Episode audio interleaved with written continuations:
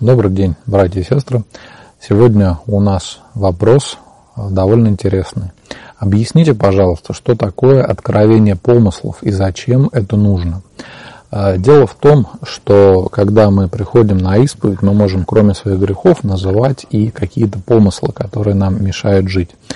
И вот а, в монастырях, когда есть духовничество, то есть послушание перед старцем, то люди зачастую э, открывали на исповеди своему старцу не только какие-то помыслы, а именно совершали откровение помыслов. То есть все свои мысли, которые им приходят в голову, они раскрывали перед старцем для того, чтобы он указал, какие из них полезные, какие нет.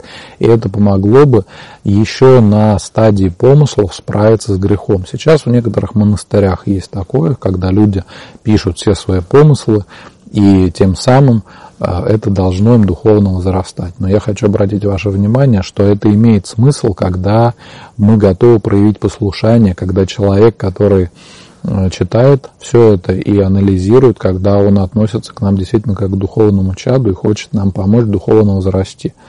Когда это священник и делается это на исповеди, тогда есть польза.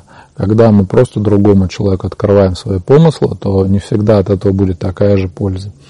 И еще я хотел бы сказать, что а, помыслы – это то, с чего начинается другой, а, любой грех. Мы сначала думаем о чем-то, потом начинаем услаждаться этими помыслами и уже притворяем их в жизнь. И вот победить многие грехи можно еще на уровне помыслов. И э, можно даже их не исповедовать, если мы вовремя победили помысел и не согрешили, мы можем даже это не исповедовать. Но если нам хочется и мысль какая-то навязчивая и тяжело с этим бороться, то я всегда советую на исповеди покаяться в этом. То, что у нас есть навязчивые мысли, которые нам мешают духовной жизни. И поверьте, это помогает. Это самое лучшее для борьбы с помыслами. Именно искреннее покаяние перед Богом и искреннее желание избавиться от этих мыслей, которые нас смущают, которые нам мешают в нашей духовной жизни. Я надеюсь, мой ответ э, поможет вам и в борьбе со своими помыслами. Божьей помощи, спаси Господи.